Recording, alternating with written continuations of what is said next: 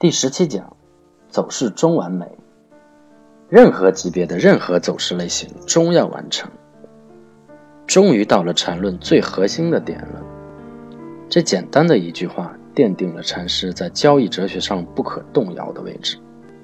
就像老子说：“道生一，一生二，阴阳相生相克，阳极必阴，阴极必阳。”这最简单的哲学，却是大多数交易者。无法企及的高处。我们通常都熟知一句话：“大道至简。”何为简？并不是说可以把特别复杂的事情真的简单化了，而是处理问题的思路，往往就在那一瞬间豁然开朗。这就是交易哲学的命门。比如说，就生物来说，它的宿命就是从生到死的过程，人也一样。人的最终归宿就是死，任何人都逃离不了这个宿命。一个新的走势确认前，原有走势将延续。只要有了这个最坚实的信念港湾，你将再也不会像大多数人那样紧张、迟疑、慌乱、无助。走势中完美，下跌走势结束后必然是盘整或上涨。最大的难点在于走势什么时候走完。走到什么位置才是结束？有人经常会提一个问题：如果一直跌，你怎么办？其实这种问题是相当弱智的问题。记住，站在你的对立面的是人，不是机器，是和你一样有着贪嗔痴疑慢人性的人。任何违背人性的东西在走势上是不会出现的。你唯一需要确认的就是你是否是在买点买。卖点卖的，如果你是在买点卖，卖点买，却还要等到走势必完美，那还没有等到明天的太阳，你就已经灰飞烟灭了。走势中完美，一个是要关注时间，一个是要关注特征。冬天的特征就是温度低，例如秋天过去是冬天，但是秋天的某一天气温突然下降，你不能一次说冬天来了，一定要看时间周期是不是到了冬季。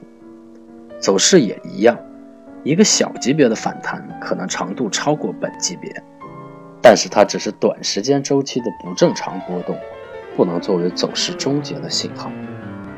走势中完美是信念，是法门，是战略思考，但是依然要在战术上踏准节奏，这才是顺势而为。为了更好地定义走势，禅师引入了走势中枢的概念。走势中枢。缠论在术层面是最不易理解的内容。不易理解的原因是中枢在级别上的特征，以及经过结合律重新组合后的中枢。如果没有清晰的脉络，一定乱了。用典型的趋势走势类型，小 a 加大 A 加小 b 加大 B 加小 c 来举例，重要的信息如下：一，按照这个组合来看。一个趋势至少有九个同级别的线段组成。事实上，小 a、小 b、小 c 不一定是同级别的，可以是次级别以下级别。最极端是跳空缺口。这样的话，一个趋势至少是由六段同级别线段组成，且大 A 和大 B 之间没有重叠。二，趋势要完成，小 c 至少包含一个针对大 B 的第三类买卖点。这个完结后的特征就是最后一个中枢级别扩展，或最大级别的盘整，或更大级别的盘整，或同级别的反趋势。这个特征一定要明确。例如，一个最差的中枢级别扩展，五分钟为例，反弹的级别一定是五分钟。这个五分钟至少包括三个一分钟走势类型。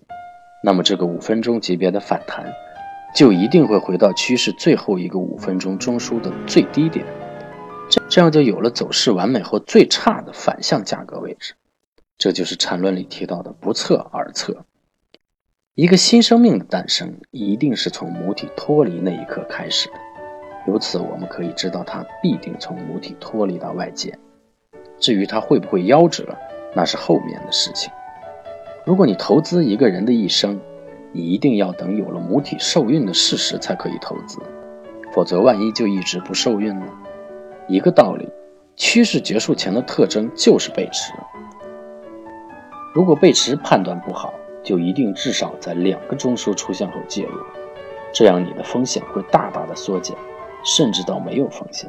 因为人的共性会开始驱动反向特征，继而造成反转。至于反转的力度和级别，后面二十九课会说到。